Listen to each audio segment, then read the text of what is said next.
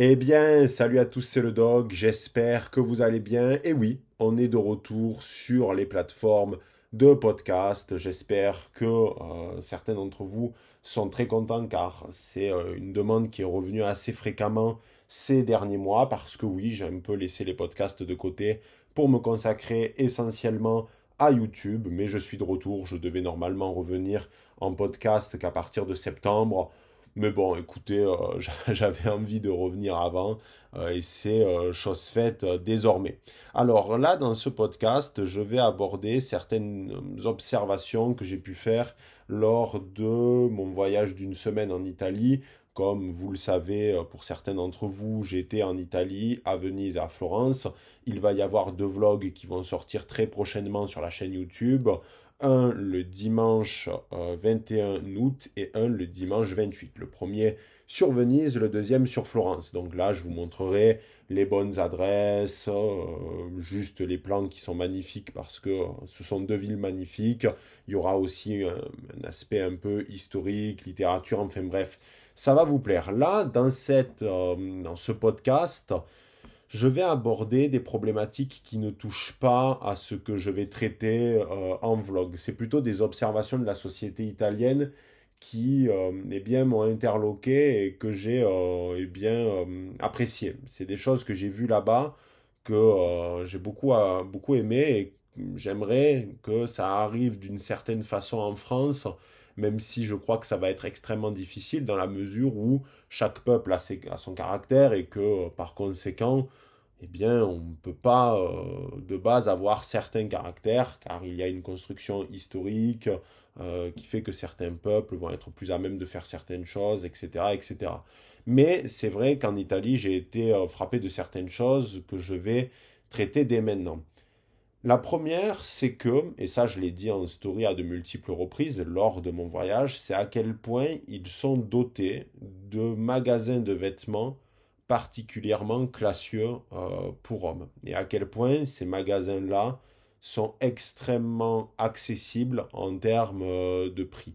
C'est vraiment euh, hallucinant. C'est vrai qu'en France, quand on se rend dans la plupart des boutiques pour hommes, on a plusieurs possibilités soit on va dans les magasins les plus, les plus connus, euh, donc vraiment le, prêt-à-porter euh, basique, euh, ce qui habille en gros la masse de Français, et il n'y a pas de honte à dire ça, hein, c'est juste une observation, il y a des magasins qui habillent une grande partie de la population française. Ensuite, il y a forcément les grandes marques, et ça, c'est sans compter tout l'attrait et l'intérêt des Français pour le streetwear.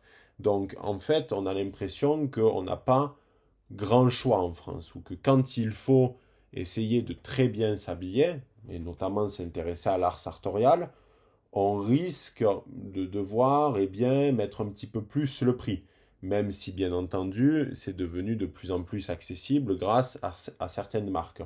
Mais il est vrai que en France, on est clairement en carence totale de euh, magasins pour hommes classieux. Alors, qu'est-ce que je veux dire par là? C'est-à-dire qu'il faut prendre en considération deux choses.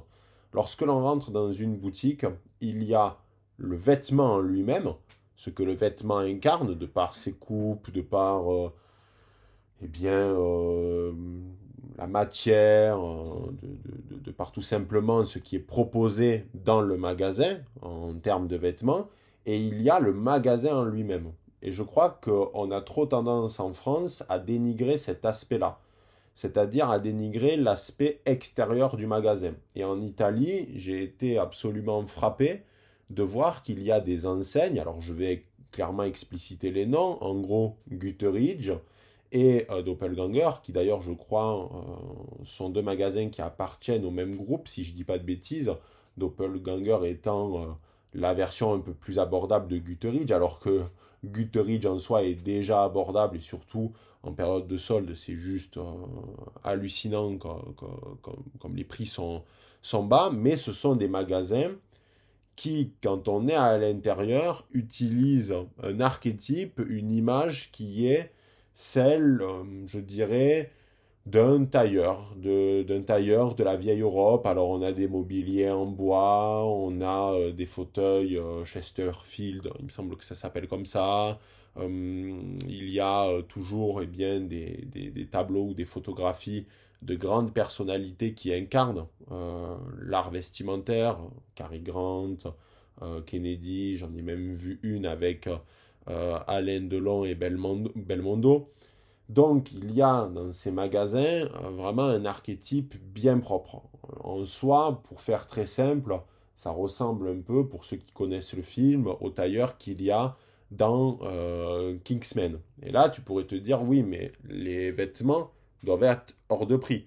Parce que forcément, si c'est beau à l'extérieur, c'est que euh, à l'intérieur, ça doit être très cher. Eh bien non. C'est-à-dire qu'on retrouve des chemises à 25-30 euros qui sont plutôt de bonne manufacture.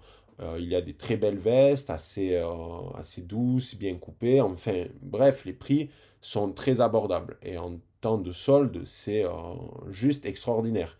Et ça me fait penser à un biais, cognitif qu'ont la plupart des gens, c'est qu'ils ont tendance à penser que parce qu'un lieu est beau, ou parce qu'un lieu va véhiculer une forme de classe, c'est que derrière, il va coûter de facto euh, cher, ce qui n'est pas le cas, je le rappelle, dans ces magasins-là.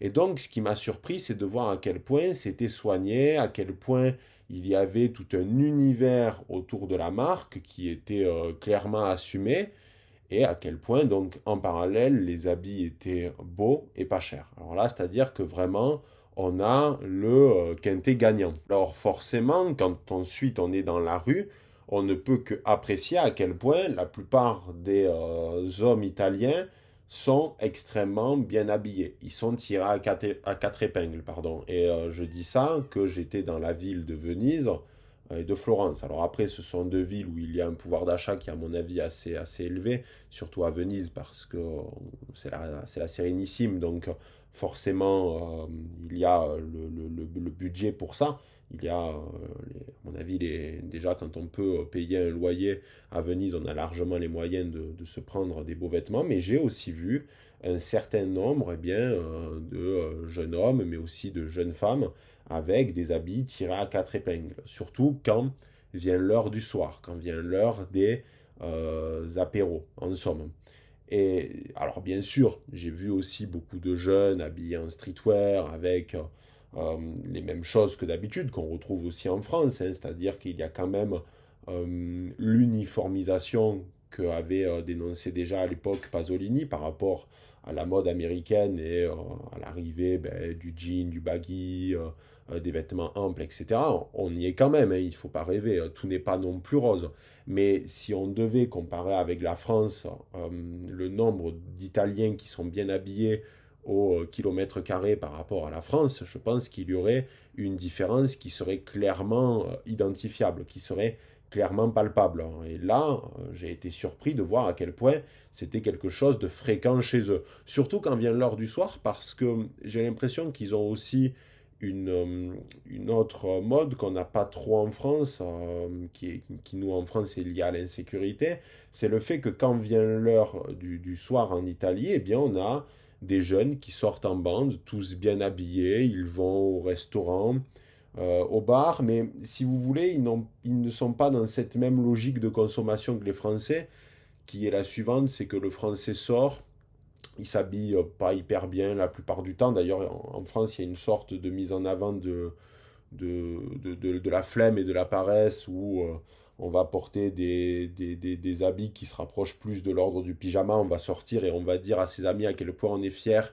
en mode ah regarde je sors à moitié en pyjama, euh, j'ai même pas pris le temps de, de, bien m'habiller. Donc il y a un peu euh, euh, en France cette culture là mais là c'est vrai que j'ai été frappé de voir eh bien, des groupes d'amis d'Italiens sortir tous tirés à quatre épingles. Alors bien sûr on peut trouver ça en France aussi, c'est pas les choses ne sont pas euh, des blocs monolithiques. Hein.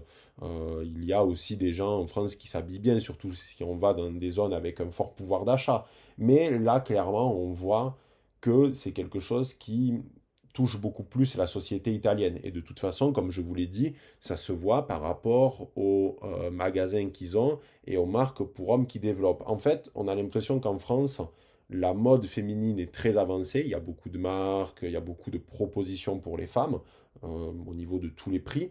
Mais par contre, chez les hommes, euh, c'est directement de tu passes de tout à rien. Ah, même s'il y a des marques qui, euh, comme Sud Supply, permettent de limiter la casse. Donc ça m'amène à la constatation suivante, c'est que l'Italie vit toujours dans cette espèce de quiétude de Dolce Vita.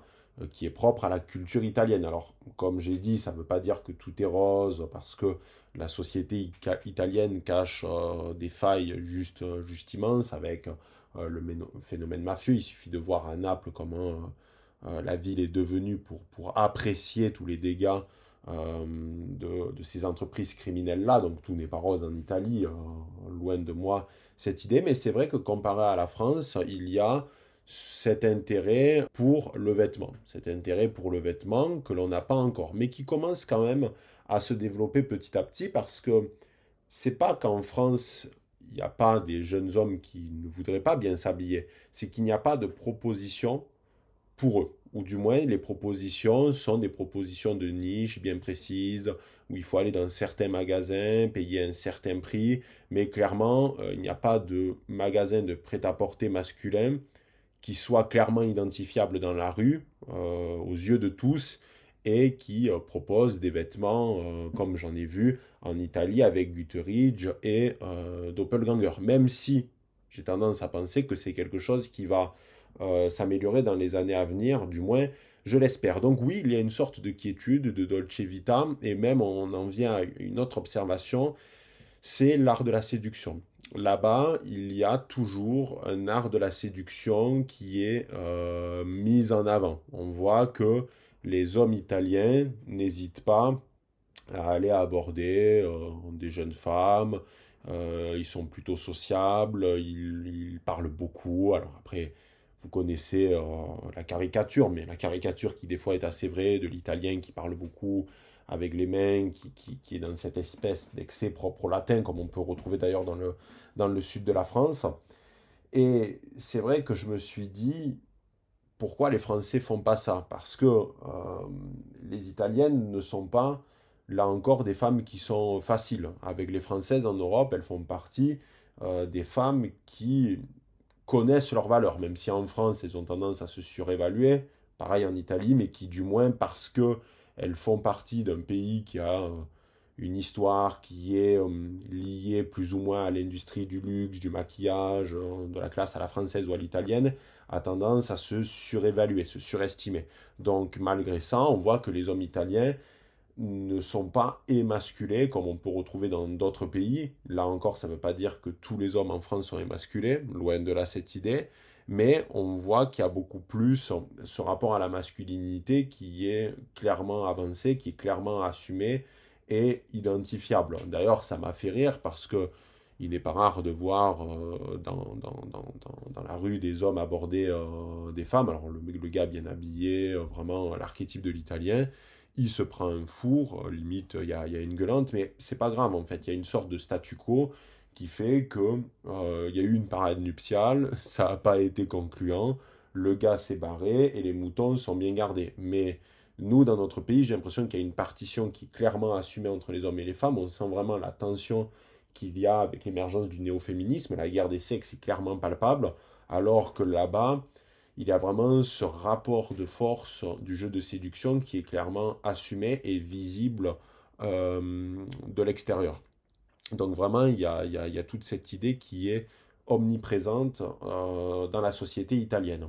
Autre chose qui m'a fait tilter, alors ça j'avoue ça m'a beaucoup surpris, c'est que euh, l'Italie est un pays où il y a énormément de tags. Alors là c'est incroyable, euh, il y a des murs entiers qui sont tagués partout, vous allez dans n'importe quelle rue, vous avez des tags absolument partout. Euh, les mecs qui vont même taguer sur, euh, sur les panneaux, sur, euh, comment on appelle ça, là, les panneaux de signalisation, enfin vraiment absolument partout. Des tags qui ont ni queue ni tête, même s'il y a beaucoup plus de tags qui sont d'ordre politique, c'est-à-dire qu'on retrouve vraiment de, de l'ordre de la, de, la, de la revendication. Alors j'ai tout vu, hein. j'ai vu des tags euh, anard d'extrême gauche, même beaucoup de tags d'extrême droite, ce qu'on retrouve d'ailleurs très peu en France. Euh, mais voilà, il y a, vraiment cette idée de, euh, de la revendication par le, par le biais du tag dans, dans les rues italiennes, ce qui a malheureusement tendance à gâcher les rues, mais ce qui donne aussi parfois une sorte de paradoxe où on accepte l'idée parce que c'est l'Italie, que ça fait partie d'une sorte de cahier des charges. Mais alors ce qui est très surprenant, c'est que certes, il y a cette culture du tag omniprésente, mais il n'y a jamais de tag, euh, par exemple, sur des monuments. Je n'ai jamais vu une statue taguée de près ou de loin. Par exemple, à Florence, il y a la galerie des offices, et euh, dans la galerie des offices, enfin, pas quand on y rentre, mais à l'extérieur, il y a toute une série de statues avec les plus grands personnages illustres euh, qu'a porté l'Italie ou même Florence en général. Donc on retrouve Galilée, euh, Machiavel, Dante, enfin, etc. Et si vous allez à deux rues de ça, à deux rues de la statue, vous avez des tags partout, ou du moins des tags sur des poubelles, etc. Enfin, vraiment partout. Mais par contre, les statues sont parfaites. Il n'y a rien qui ne va pas. Alors peut-être qu'elles ont été taguées un jour ou l'autre de leur histoire, c'est possible, il y a toujours des cons, mais pour le coup, elles sont nickel. C'est-à-dire qu'il n'y a jamais, sur aucun monument historique, qu'il soit religieux ou non, la moindre trace de dégradation. Et ça, c'est juste extraordinaire. Il n'y a pas euh, de traces sur les églises, il n'y a pas de traces sur les statues, il n'y a pas, euh, on va dire même, de mégots qui pourraient être jetés par terre à proximité. Non, c'est immaculé, c'est parfait. Et d'ailleurs, ça, ça a une tendance assez drôle, c'est que ça fait encore plus ressortir la beauté de ces lieux d'exception, parce qu'on a d'un côté, ben, euh, des statues magnifiques, des édifices grandioses, et à deux rues de ça, on a euh, euh, Chicago, quoi, Chicago avec des, des, tags partout, mais par contre, dès qu'on est dans la sphère du lieu, du lieu avec ce supplément d'âme, il n'y aura nullement une trace de dégradation.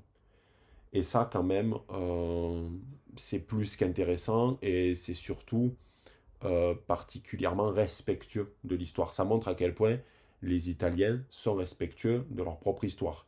Alors pareil, je n'ai pas vu d'histoire de statues déboulonnées ou de ce genre de choses. Ça n'a pas l'air euh, d'exister là-bas. Alors bien sûr, je ne dis pas que le wokisme ne fait pas ses armes en Italie, mais j'ai l'impression que la plupart des problématiques que l'on connaît en France, notamment même d'un point de vue tout simplement migratoire, on en est à des années-lumière euh, en Italie alors que c'est un pays limitrophe et que l'Italie porte aussi ses croix, bien entendu. Il y a des agressions, la question ne se pose même pas.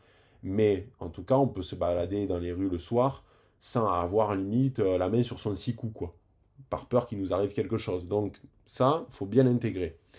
Et surtout, la dernière observation euh, que je peux faire par rapport aux lieux et aux dégradations, c'est qu'il n'est pas rare que des fois dans les rues, on marche, alors dans une rue défoncée, et d'un coup, il va y avoir une statue immense de la Vierge Marie qui va être contre un mur ou euh, un crucifix qui va être dans, une... Alors, je n'ai pas le nom exact, mais qui va être dans une espèce de, euh, de, de, petite vitrine, en fait, qui est directement euh, dans la rue. On pouvait retrouver ça en France dans certains euh, très vieux village. Moi, j'en ai dans, mon village qui date du, du Moyen Âge. On retrouve euh, ces sortes de, de reliquats, de, reliques donc de la Vierge Marie ou, du Christ.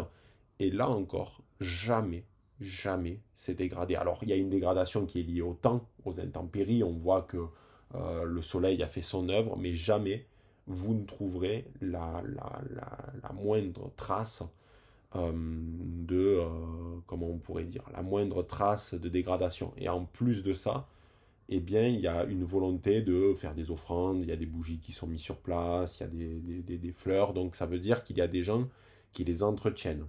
Et on pourrait me dire, oui, mais le doc, ça doit être euh, les personnes âgées, les plus pieuses, les plus croyantes qui les entretiennent. Non, parce que j'ai vu plusieurs jeunes les entretenir, et dans les églises, il n'est pas rare de voir des jeunes qui ne sont pas là pour visiter, qui sont là pour se recueillir.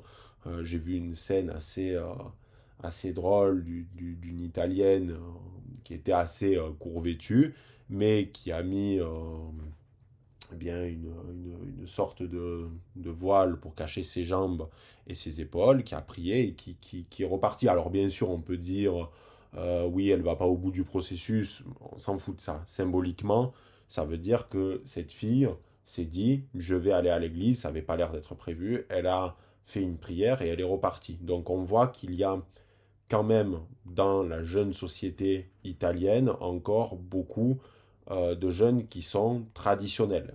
Là encore, ça ne veut pas dire qu'il n'y en a pas en France, j'en suis sûr qu'il y en a beaucoup et j'en connais plein, mais on a l'impression que ça touche une plus grande partie de la jeunesse. Et d'ailleurs, cet esprit de conservation qu'ont les Italiens par rapport à leur patrimoine, on le retrouve aussi dans l'univers de la cuisine, puisque le grand groupe américain Domino's avait installé un certain nombre de franchises dans le pays, et ils se sont cassés les dents. Ils se sont cassés les dents, ils voulaient ouvrir de nombreux restaurants, et les Italiens sont restés fidèles aux pizzaiolos locaux qui eux-mêmes se sont organisés pour lutter contre le géant américain. Donc on voit que dans l'esprit italien, il y a cette volonté de préservation, de conserver le patrimoine, qui soit d'ordre euh, physique ou qui soit euh, en lien avec la euh, cuisine. Et ça, c'est une leçon que nous, les Français, on doit imprégner. Donc ça, c'était les observations que je voulais faire sur l'Italie. En tout cas, j'ai beaucoup apprécié ce voyage. J'espère que les vlogs vous plairont, les barons, parce que j'y ai, mis beaucoup d'efforts dessus et euh, vous allez voir, le montage va, va, va être vraiment sympa. J'espère que ce petit podcast vous aura plu et on se donne rendez-vous pour un nouveau podcast très prochainement. C'était le doc. Ciao les barons.